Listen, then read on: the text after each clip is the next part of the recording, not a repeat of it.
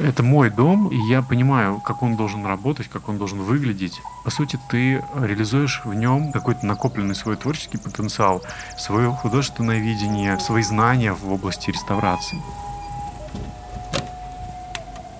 Всем привет, это подкаст «Тоже Россия». Меня зовут Мария Семендяева, мой соведущий Дмитрий Апарин. И сегодня в нашем выпуске мы поговорим снова об одной из наших экспедиций. Мы расскажем вам о маленьком городе, который называется Данилов, где человек по имени Дима Андреев создал первый вообще в этом городе общественный центр, да еще не какой-нибудь, а общественный центр в старинном здании, которое он реставрирует своими силами вместе с местными подростками, с его друзьями и теперь уже коллегами. История, с одной стороны, очень простая, а на самом деле практически уникальная для России о том, как юрист Дима Андреев, которому 35 лет, который живет и работает в Москве, но родился в Данилове и вырос в Данилове, с детства увлекался краеведением и коллекционированием антиквариата, занимался занимался историей своей семьи, историей города, историей округи и купил дом дом, который построен в 20-30-е годы 19 века на главной улице Данилова, улице Ленина, что очевидно, до революции она называлась Воскресенской. Он превратил проект по реставрации и исследованию и вообще обживанию этого дома не в свой личный какой-то проект, а в такую коллаборацию с местными ребятами, местными школьниками, местными подростками, людьми от 13 до 19 лет, которые включились во всю эту историю и начали вместе с Димой сохранять, реставрировать, прибирать, проводить газ, воду, вставлять окна, создавать музей, делать исследования, приглашать гостей. И это действительно большой, веселый очень, совсем не очевидный и самое главное, он очень непредсказуемый проект. У них есть Инстаграм для того, чтобы все это как-то визуализировать. Вы можете подписаться. Ленина, нижнее подчеркивание 21. Заодно мы должны напомнить впервые, мне кажется, мы с Машей напоминаем об этом в самом начале нашего выпуска, а не в конце. Ну ладно, не прям впервые. Ну, в общем, у нас тоже есть Инстаграмы, не менее интересные, тоже Россия. Пожалуйста, подписывайтесь на оба аккаунта. История сегодняшняя – это история о третьем месте, это история о пространстве, это история о свободе, это история об познании и об уважении к э, друг другу, к подростку. А Димин проект становится все более и более популярным. Они выпустили путеводитель, который называется «Другой Данилов». К ним приезжают различные гости. VC, например, приезжал недавно, Царицынский музей приезжал. Они хотят делать скейт-площадку во дворе своего дома. Я думаю, мы еще не раз услышим о Диме Андрееве, о Ленина 21, о Данилове и о тех ребятах, чью жизнь на самом деле изменил, преобразил этот проект.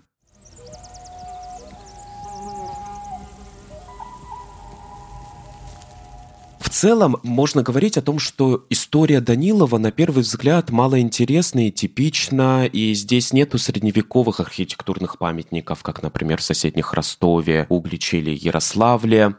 Данилов лишился даже всех храмов и церквей 18 и 19 века. Остались только несколько храмов на окраине города, но как бы центр города, там нету вот этих архитектурных доминант церковных. Но это на первый взгляд. Но на самом деле Данилов представляет немало интереса, как вообще любое историческое поселение. И нужно просто заинтересоваться Даниловым, можно подойти к нему вплотную. И вот так, как это делает Дима Андреев, так, как это делают его друзья, подростки, школьники. Например, несколько лет назад они сделали путеводитель «Другой Данилов», который делали школьники Дима Андреев, а также команда из профессиональных там дизайнеров, художников, фотографов из Ярославля и из Москвы. И в том числе участие в этом принимал наш друг Антон Акимов, который едет с нами в экспедиции и который как раз вот фотографирует и наполняет наш Инстаграм, тоже Россия, опять повторю, прекрасными снимками. И этот путеводитель как раз дает тебе совершенно другой взгляд на Данилов. Этот путеводитель очень мозаичный. Там много разных сюжетов, которые никак не связаны с собой, хронологически, географически.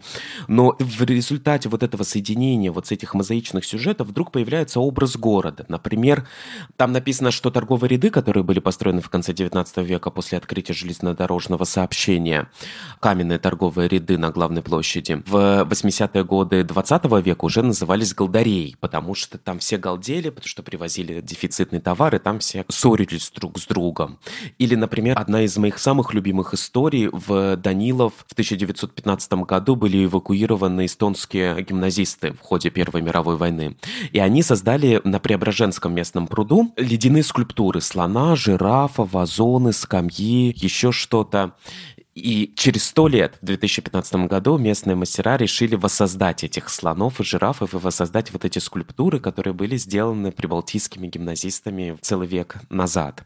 Или, например, история про тюремный замок, о том, что единственный человек, который бежал оттуда, был некий грабитель икон Озеров, который сделал из своей одежды такой канат и нагишом спустился и бежал из этого тюремного замка. Действительно, Данилов находится в какой-то чрезвычайно богатой на памятники древности области. Там действительно вокруг есть и Ростов, и Углич, и очень много мест, где ты можешь вот прикоснуться к каким-то совсем событиям 16 века и так далее, 17 века и даже раньше. Это очень важный пример для нашего подкаста. И это на самом деле то, ради чего существует наш подкаст, потому что мы как раз хотим говорить про такие места, как Данилов. И Дима Андреев, про которого мы сегодня будем рассказывать, он наш настоящий герой, потому что люди, которые умеют видеть вот эту красоту в какой-то такой повседневности, в каких-то не самых ярких памятниках, не самых ярких и крутых, в общем, событиях прошлого, а в совершенно обычных, вот таких вот городских каких-то. А, но, в общем, Дима человек, который умеет сам заинтересоваться, заинтересовать других. Ну, у Димы много недвижимости э, в Данилове и в окрестностях Данилова. Но мы будем говорить только об одном объекте. Мы будем говорить о Ленина 21. Дима и все ребята так и называют этот дом. Не дом купцов Микеровых, не дом Мещан Малковых, не дом на Воскресенской, старое название этой улицы, а вот просто Ленина 21.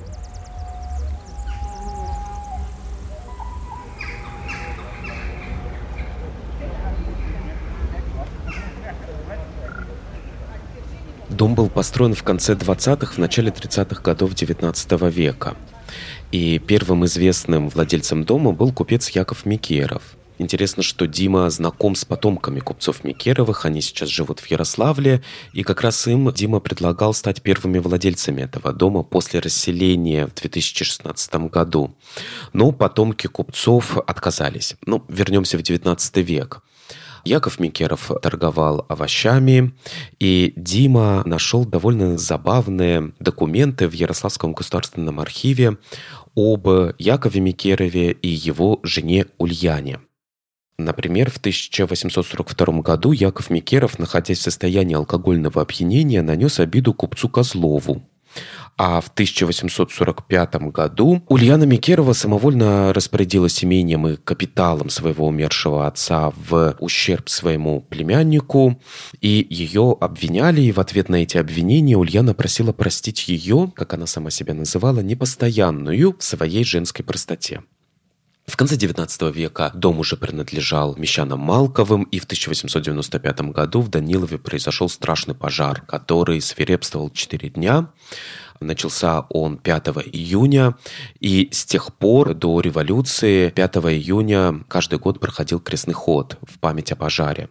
Дом выгорел, дом был реконструирован, и вот в таком виде он дошел до наших дней. Мещане Малковы владели пекарней, трактиром в этом доме. У них была лавка, где они продавали колониальный товар, табак, муку. И после революции дом заселили семьи пожарных. Дело в том, что прямо напротив дома находилась и до сих пор находится пожарная часть. Там были коммунальные квартиры. А в 2016 году дом расселили, и в конце 2018 года Дима приобрел этот дом. Кто-то недавно назвал его гражданским домом культуры. То есть это такая низовая инициатива, когда горожане не находят каких-то мест для реализации собственных желаний, творчества какого-то, площадок для того, чтобы коммуницировать. Ну вот они создают такую площадку, чтобы коммуницировать друг с другом, да, коммуницировать с собой, там, со своим творчеством. Ну вот это такая платформа, для самореализации, наверное. Все начиналось с увлечения историей семьи, и потом уже истории города, с коллекционирования старых вещей. Например, у Димы одна из богатейших коллекций старых дореволюционных открыток в Ярославской области. А изначально коллекция в 12 лет начала формироваться. Это были вещи, связанные с историей семьи. То есть я сконсолидировал у себя все какие-то реликвии, артефакты, фотографии, прялки, э, какие-то рушники, предметы быта. Ты имеешь в виду своей семьи? Своей семьи, да. Да, то, что относится ко всем ветвям. И я помню вот этот небольшой шкаф у себя дома. Я еще маленький, а у меня там всем вот этот вот мини-музей. Это все набито, там монеты какие-то, золото бабушкина, которое тоже имеет историю определенную. И вот это все у меня вот это как-то лежало. И после какого-то времени я стал интересоваться в целом антиквариатом и покупал уже журналы соответствующие и выписывал их, кстати, на дедушку, потому что мне было стыдно признаться, что я интересуюсь антиквариатом, и у меня было такое хобби довольно взрослого человека в 12 лет. Ты собираешь вот это все, что плохо пахнет, плохо выглядит, и, То есть это не круто было? Это было не круто, конечно. Это было не круто, это был такой комплекс страшный. Этим поделиться не с кем было. Даже взрослые не разделяли увлечение антиквариатом. И получается, что вот я был такой в одиночестве и признал, уже вытащил это как какую-то свою особенность и ценность. И такой, вау, такое у меня крутое увлечение. Несколько позже, там, лет там, в 20, наверное, это было уже студенчество, когда я сказал, ребята, у меня вот есть крутое увлечение, я занимаюсь, я люблю антиквариат, у меня уже какая-то коллекция. И оказалось, что это очень круто, и вот я с этим как-то разобрался и пошел дальше. А какая коллекция у тебя была? Что у тебя было? Ты собирал вещи, связанные с историей Данилова? Сначала это в какие-то школьные годы, это история семьи, но уже в студенчестве я стал интересоваться в целом вещами, связанными с историей Данилова, и меня заинтересовали, например, открытки с видами города. Я прекрасно помню, у нас на юрфаке на первом этаже был э, слет коллекционеров каждое воскресенье. Я искал эти открытки, там парень говорит, да ты не найдешь, это редкость какая-то. я так, да не найду. И в, в итоге моя настойчивость привела к тому, что открытка у меня появилась. Я помню ее стоимость 300 рублей. Я ее оформил в багет, ну, потому что, типа, редкость я больше не найду.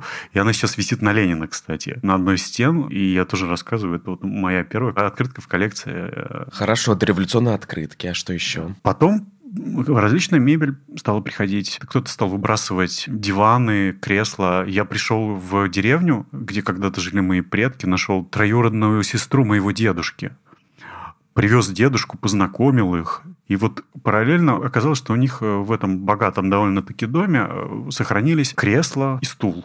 И я эти вот вещи перевез, и это вот были такие первые, наверное, интересные артефакты. К ним уже прибавился потом стул прадеда. То есть уже э, габаритные вещи стали прибавляться. А дальше произошло очень интересное.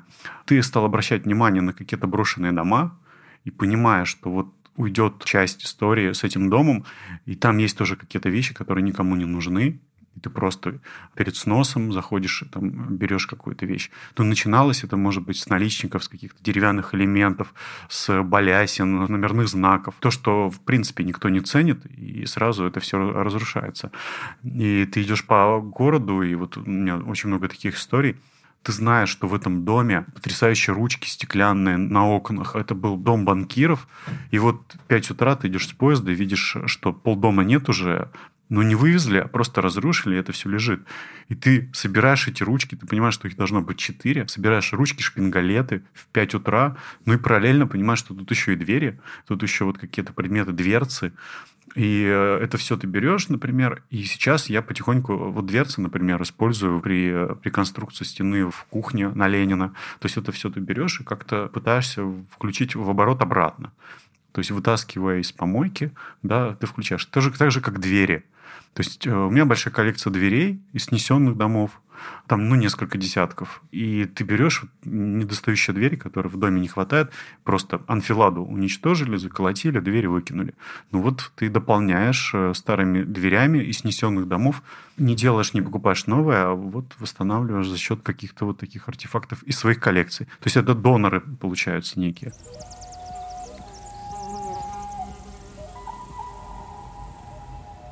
Коллекционирование стало импульсом для покупки дома, и первоначально Дима собирался использовать дом для хранения и экспонирования старых вещей, своей богатой коллекции, которую он собирал с 12 лет.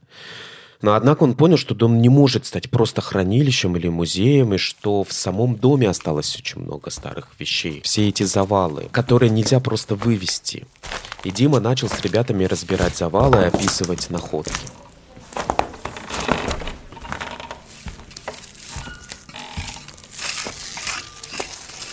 Когда этот дом появился в итоге, там было огромное количество вещей, 15 квартир, там 35 человек проживало, там, в советское время, наверное, в позднее советское еще больше. И они все оставили вещи после себя. Многие 70-х, 60-х годов. Вот там было две комнаты, где вещи э, самые старые да, были. И это все мы не выкинули, это мы все оставили. И получается, что если привести еще свою коллекцию, это приведет к дополнительному захламлению. Мы и так, даже рассредоточив эти вещи по дому, мы видим, что ну, воздуха не хватает нужно куда-то их переносить, куда-то вывозить. Да, что-то привозится нужное, типа там кровати каких-то, может быть, вот сейчас нужен книжный шкаф, то, что необходимо. Но у тебя-то там зеркало псише, это что такое за зеркало? Это вот зеркало, которое вращается, можно поворачивать. На оси оно находится. Две основы, да, и зеркало, которое... Начало века, да? Есть начало века. То, которое у меня, оно начало 19-го. 200-летнее, например. А есть такое же зеркало, таких же объемов, размеров, но оно позднее, да, оно позднее. Но, то есть это, это вещи из Данилова, но не из этого дома. Это те вещи, которые ты принес в этот дом. Да, да, есть вещи, которые ты привез, хочется их уже куда-то обратно увезти. Мне кажется, что именно в этот момент возникает арт-рынок, потому что в этот момент ты понимаешь, что у тебя 15 вещей хороших, из них одна та, которая тебе по-настоящему дорога, остальные просто никуда не влезают. И ты начинаешь ими обмениваться, их продавать, например. Ты не думал о том, что, в принципе, ты мог бы продать какую-то часть этих вещей другим заинтересованным людям? Этот вопрос во время пандемии очень остро встал, потому что, с одной стороны, хотелось писать вещи, которые наиболее ценные и которые имеют истории, которые нужно оставить на территории, но, с другой стороны, ты понимаешь, что есть вещи, которые рядовые, да, которые, в принципе, они везде, и действительно ты можешь с ними расстаться, или их слишком много. Или, например, появился человек-антиквар, который не только продает мне вещи, например, а он говорит, ну, у тебя есть какие-то стекло, бутылки, там, пузырьки, давай поменяемся. А я этим никогда не занимался. Почему бы нет? Поменяемся на что? Ну, на диван, например. Он мне Ты диван... ему стекло, он тебе диван. Да, да, потому что диван ему легче найти, чем вот э, то, что есть у меня. Вот он коллекционирует что-то конкретное. Его он видит, что у меня есть. Мне стекло, в принципе, не надо. Да, я оставляю себе только те, которые... Вот я знаю, что они были найдены на чердаке в доме врача. Конкретно из этого дома. И мне не хочется с ними расставаться. Я не расстанусь. Они имеют историю или там открытки подписные. Ну, очень много открыток выходит на аукцион, их продают, видимо, потомки, и ты видишь адреса своих соседей. Вот у нас дом Ленина, а ты видишь вот в этот дом и в этот. Интересно, ты их покупаешь. Но какие-то открытки, которые тебе дарят, тоже дореволюционные, например, но они не подписанные. Ну, в принципе, да, ты можешь с ними расстаться. Мы в свое время, полтора года назад, когда пришли в дом, мы ничего не выкинули, даже мелкую какую-то бумажку. Все это в пакеты, в конверты, надписи с какой квартиры. И вот на этой неделе, в выходные, мы распечатали эти конверты по одной из комнат, как раз вот первая комната, где мы, собственно, с ребятами и мастерим все. Наша резиденция, мини-резиденция в резиденции. Мы это все распечатали и стали смотреть, что там есть. Неизвестно, не подписана фотография, да, но там есть потрясающие дневники фактически. Что сделала хозяйка этой квартиры в течение дня? Сходила, принесла два ведра воды, потратила на соль столько-то, остаток у нее столько-то. И вот у нее такой вот... Она записывала, записывала действия да. за день, да? Да, записывала. Это какое время? Ну, это может быть 70-е годы. 70-е годы. 20 века. Да, угу. да, как и многое, что сохранилось от нее. Или записка. Скорее всего, она была дана какому-то ребенку, продайте ему сигареты для отца, например, да? Ну, вот типа такого.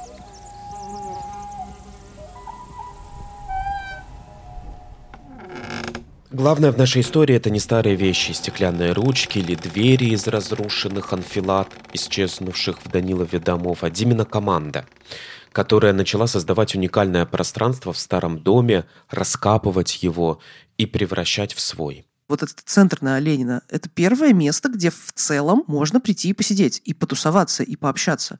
Ведь это удивительно, что в городе нет такого места. И вот оно появилось. И мне кажется, вот вся история с предметами, она твоя. То есть это твой подход, это твоя личная боль и твой личный интерес. А вот чем мотивированы многие из твоих друзей нынешних, из тех подростков, с которыми вы начали работать там пару лет назад? Вот как бы у них какая мотивация? Как они на это смотрят? Как они пришли вообще к тому, чтобы заняться общественной деятельностью, назовем это так? Да, хороший вопрос. Но нужно пояснить, что у меня задача была и цель, купив дом, не только консолидировать там какие-то вещи, выставлять и хранить, но и у меня был запрос, который тянулся еще из детства. Это как раз такой открытый дом, где ты можешь принимать своих гостей, определять работу этого дома, да, пространство самостоятельно. То есть изначально это был дом родителей, но там были свои условия, скандал, ссоры. Ты жил в доме родителей сначала, да? Там были как бы уклад родительский. Конечно. Невозможно было никого оставить, невозможно было собираться. Естественно, там после 12 там не могло э, речь идти о каких-то мероприятиях. И это тоже был мой запрос. Место, где можно принимать гостей, помимо вещей. Ну, такой дядя Федор. И, в общем-то, это тоже меня стимулировало. И у детей, у ребят, подростков был такой же запрос. То есть он ощущался, им нужно было собственное место. Собственное для них это наличие у них ключей. Поэтому очень часто вот этот спор, у кого ключи, тот и хозяин. И тут очень интересно было наблюдать, как они тянули это одеяло на себя и рассматривали этот дом как свою собственность. И это классно, с одной стороны, но с другой стороны, они уже начинают играть в каких-то взрослых, что вот это мое, я хочу здесь быть, а вот вы не приходите. И, соответственно, не приходите, они говорили каким-то маленьким детям, с кем они не дружили. И мы постоянно проговаривали и вслух, ребят, вы хотите, чтобы сюда кто-то приходил, честно? Кто-то говорил, да нет. Или там, да, хочу. И у них между собой завязывались какие-то дискуссии. Да не ври, ты не хочешь. Ты хочешь в одиночестве побыть. И действительно, очень многие приходили туда. И это вчера обсуждалось. И позавчера обсуждалось. Мальчик один говорит, я люблю, когда здесь никого нет. А девочка вчера говорит, я могу работать здесь только когда никого нет. В чате пишет там другой мальчик. Если кто-то на Ленина, если нет никого на Ленина, он приходит, и мы видим это все по каким-то селфи, по сторис, мы видим, что он там, но при этом он удостоверился, что там никого нет. Поэтому вот это пространство для одиночества им тоже важно они уходят от каких-то стесненных условий. В основном это ребята, у которых какие-то небольшие квартиры с родителями, там пару комнат. Где у них там угол? Его нет.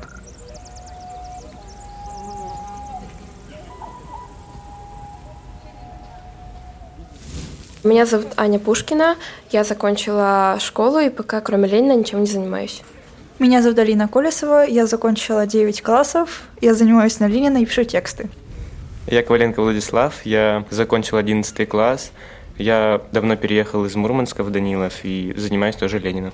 Глеб Смирнов, окончил 9 классов, переезжаю в другой город учиться дальше, в 10-11. Два года назад мы начали участвовать в проекте «Другой Данилов», и его целью было создать такой нескучный путеводитель. Цель этого проекта больше была краеведческая, и мы узнавали этот город вместе с художниками, фотографами и, и Димой. Мы узнавали разные истории и пытались это как-то оформить в виде комиксов, в виде интересных текстов, в виде необычных фотографий. Мы изучали город не с поверхности, то есть увидели это здание, вышли, пофотографировали и написали текст.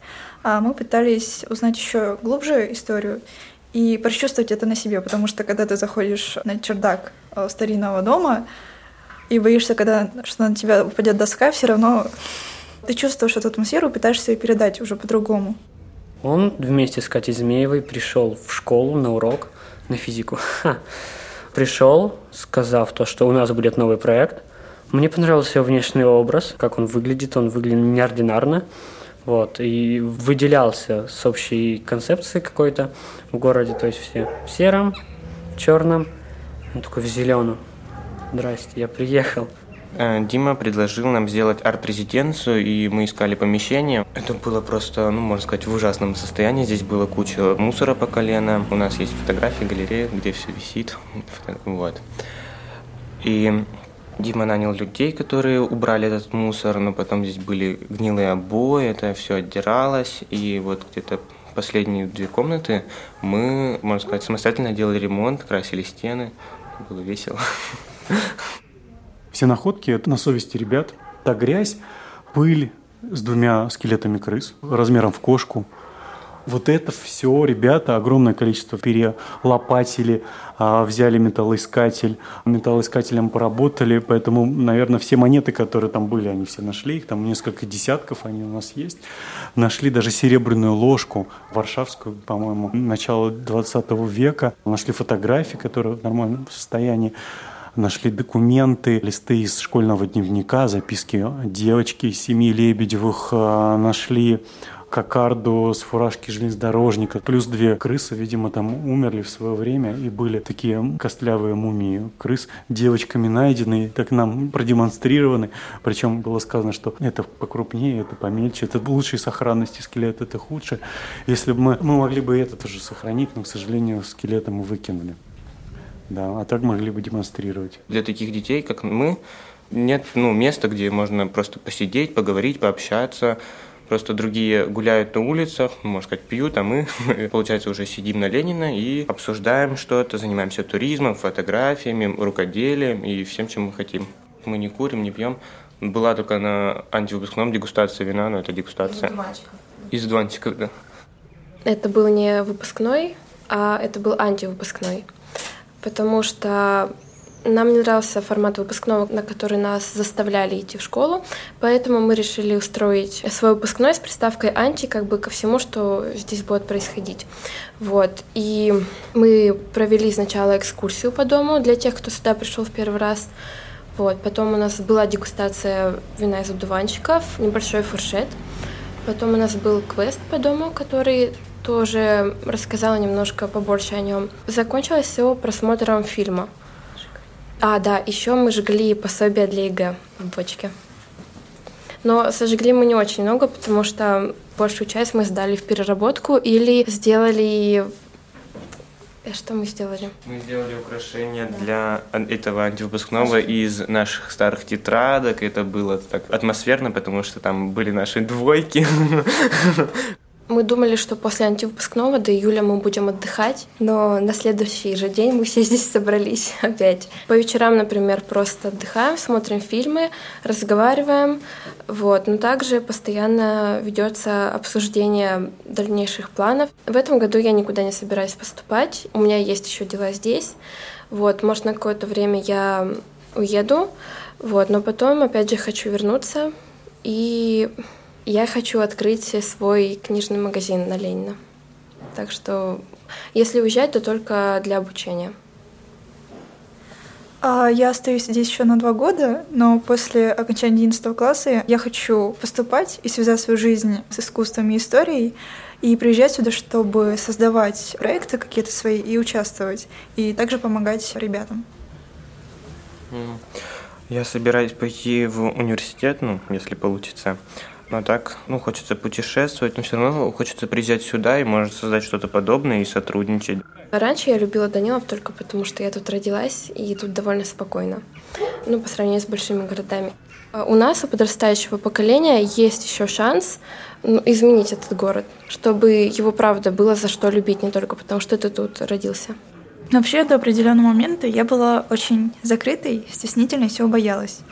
Но благодаря людям, благодаря галерее, благодаря проекту я поняла, что та, которая есть на самом деле, очень глубоко скрыта. И город мне помог э, выкопать себя.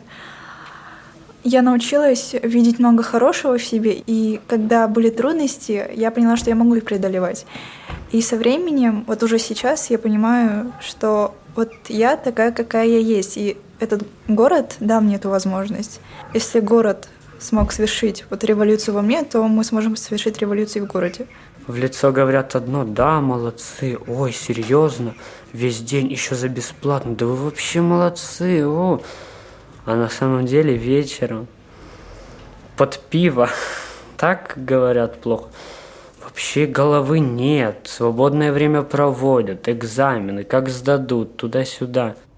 Проходит учительница начальных классов, видит то, что ну, мы красили окна там, не суть, и говорит, что вы делаете? Вам деньги девать некуда, нужно его разрушать, а вы его реконструируете. Это говорит человек, который у детей маленьких с самого начала преподает им какую-то культуру или... Ну. Мы знаем, что Некоторые считают нас такими фриками.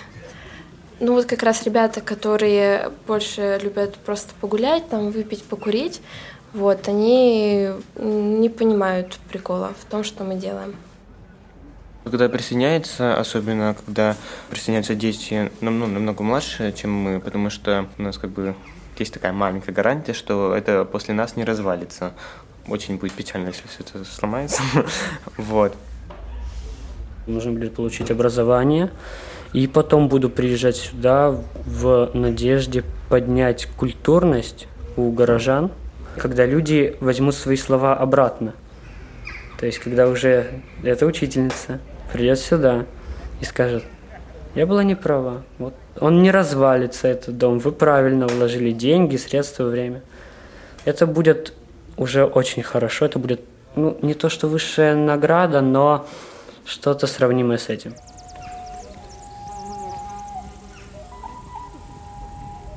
Мы постоянно пытаемся расширить какую-то аудиторию, которая вхожа в этот дом. И у нас был классный концерт музыкальный. Это был запрос от ярославской группы подростковой.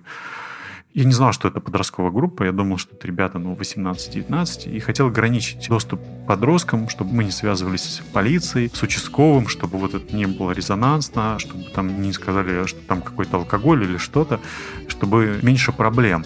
А потом я, когда узнал, что это подростки, подумал, что это не очень справедливо по отношению к подросткам, к аудитории, к городу. Давайте сделаем по максимуму так, чтобы у нас было безопасное мероприятие, чтобы к нам просто не придрались, чтобы оно было максимально прозрачное. Поэтому мы привлекли в качестве консультанта сразу участкового.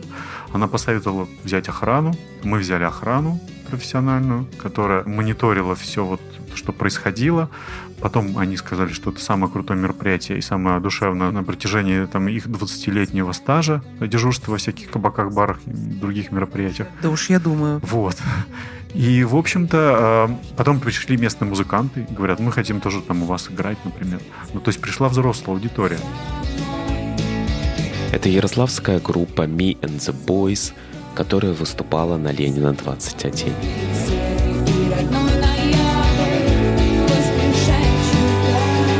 Сейчас в эти выходные у нас расширение за счет аудитории маленькой. То есть мы там делаем спектакль для детей от э, полутора лет приглашаем из Ярославля театр, который будет в одном из помещений нашего дома показывать детишкам спектакль.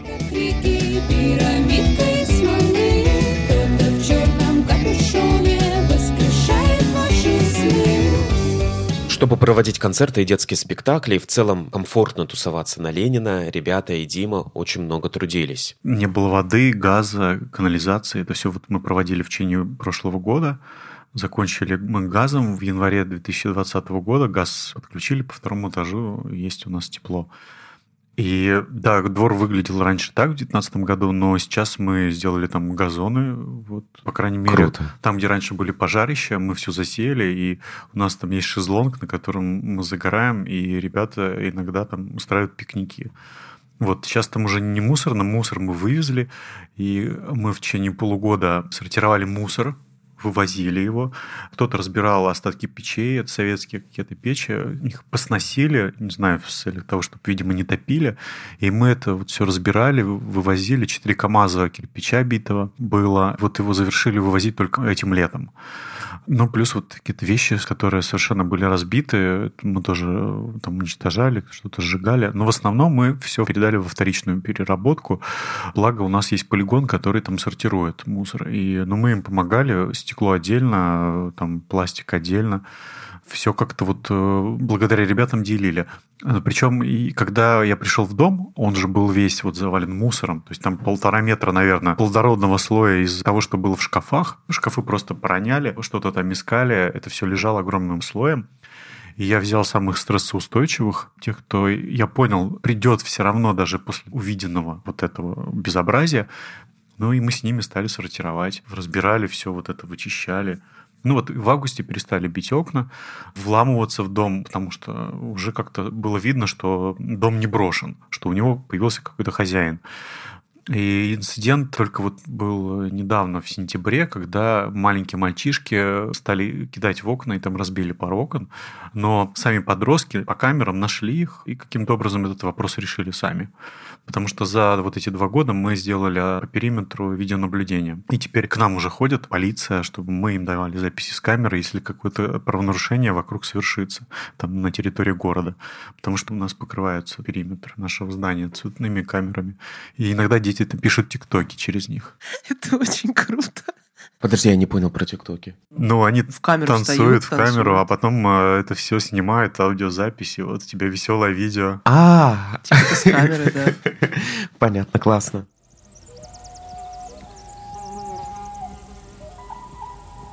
Сколько комнат действующих? И что в этих комнатах? Ну, мне нравится, как выглядят две комнаты. Ну и плюс туалет, наверное. Потому что туалет мы тоже сделали. Современный на фоне всего пространства вокруг. Но мы сейчас сделаем ретро-туалет. Для него там метлахская плитка была заказана в питерской мастерской. Вчера я привез дверь туда. Одну дверь мы нашли на помойке для этого ретро-туалета. Она стеклянная. В общем, такой ретро-туалет, но немножко с дополнениями. Помимо вот этих двух комнат, это зал, где мы проводим различные мероприятия, и кабинета, где сейчас там периодически ночую я проживаю, или приезжают гости остаются. Еще было задействовано две комнаты, где мы купили матрасы к существовавшим уже имевшимся кроватям из этого дома. Мы просто купили современные матрасы, и в пандемию ребята, подростки там жили. Ну, то есть вот там несколько человек проживало, потому что, ну, вот не хотелось жить дома, и у них была такая коллаборация, они выставляли ноутбуки и помогали друг другу делать задания.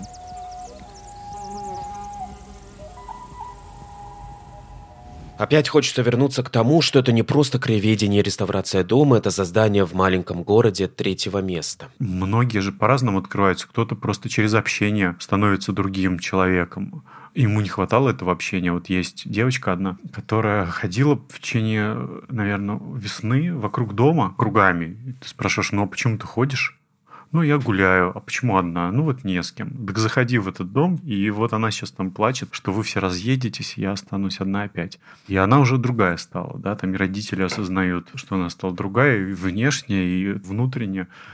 Тут мы тоже очень часто обсуждаем, насколько старшие дети повлияли вот на этого 15-летнего подростка. Мама сказала, ты изменилась. Ну, мы думаем, что, конечно, она изменилась. Она теперь может возразить маме что-то.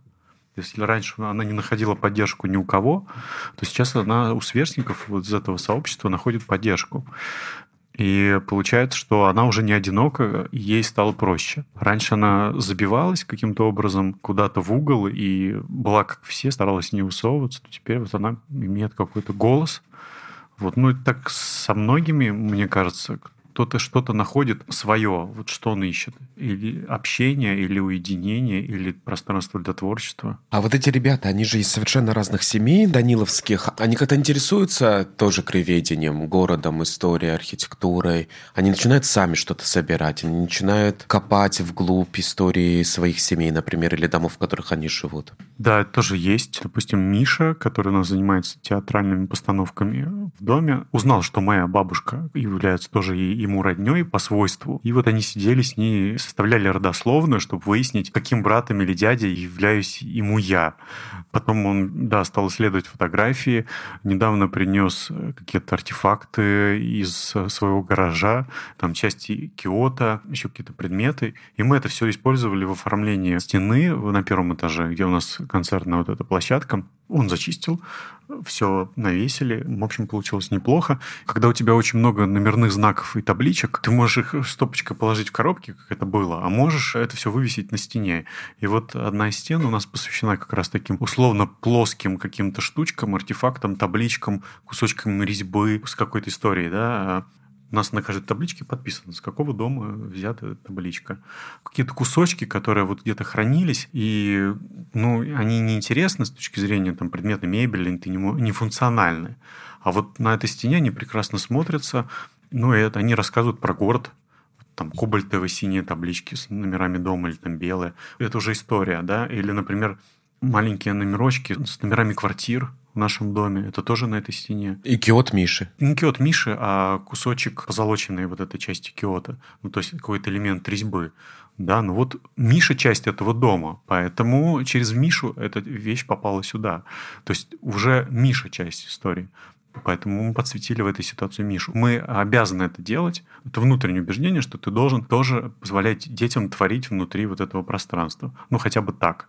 Вот, привносить себя. Ну вот, не выкинул, придумал, нашел. Подумал, что нам пригодится. Подумали, давай на стене. Давай на стене. Или у них такой конкурс есть, конкурс фотографий на тему «Сфотографирую выкинутые деревянные рамы». И они входят по городу и сваливают в общий наш какой-то чат фотографии или в Инстаграм выкинутых рам в каких-то свалках, урнах, дверей. И мы потом принимаем решение, например, что-то нужно принести к нам, или оставить, продолжать лежать в этой свалке. То есть для них это тоже интересно. А рамы — это как начало чего-то нового, потому что старая рама — начало чего-то нового. Это может быть какая-то беседка из рам. И мы уже думаем и проговариваем, что нужен архитектор, чтобы создать какое-то сооружение из старых рам.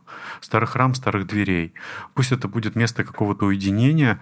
Но вот один из архитекторов предложил это сделать в одной из видовых точек. Да, сделать мы можем, но там вопросов сохранности этого объекта, они встанут. На территории Ленина нашей площадки делать, ну, тоже вопрос. Но рамы мы коллекционируем, из помоек их ребята сами приносят. Вне зависимости даже иногда от меня, если понимают, что что-то интересное.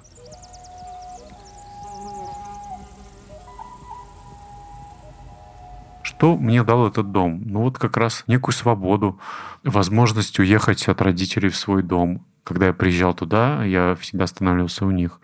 Сейчас я могу останавливаться там. Это площадка для реализации моих каких-то творческих историй. Это мои потребности в реставрации, любви к старым кирпичам, к старым стенам. Через дом я могу глубже в это как-то все погрузиться и на это сильно влиять. Это мой дом, и я понимаю, как он должен работать, как он должен выглядеть. По сути, ты реализуешь в нем какой-то накопленный свой творческий потенциал, свое художественное видение, свои знания в области реставрации. Судьба дома могла сложиться совсем по-другому. Дима, например, знаком с потомками дореволюционных владельцев, первых известных владельцев этого дома, купцов Микеровых. И он предлагал им купить этот дом. Известны нам потомки, которые приезжали в этот дом, когда он уже был расселен. я им предлагал выкупить, кстати часть их семьи довольно состоятельная, они живут в Ярославле, занимаются бизнесом. Я говорю, ну купите дом, я им первым предложил, я же не хотел на себя брать ответственность за этот дом. Я понимал, сколько нужно там усилий. А они сказали, нет, мы не готовы, нет, взять этот дом. И также были не готовы взрослые, творческие взрослые, которым я предлагал еще в 2016 году. Ребят, говорю, вот мне пару помещений для хранения нужно – вам, наверное, нужна фотостудия, мастерская для живописи. Да, нам это все нужно, но это слишком тяжело будет с этим домом возиться. Ну вот через три года это все раскачали дети, подростки.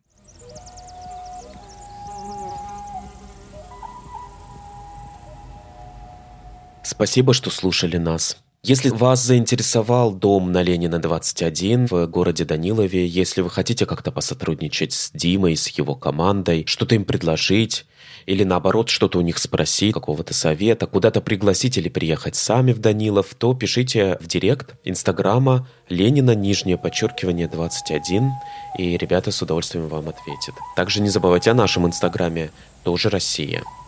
Слушайте нас на всех удобных вам площадках. Пока.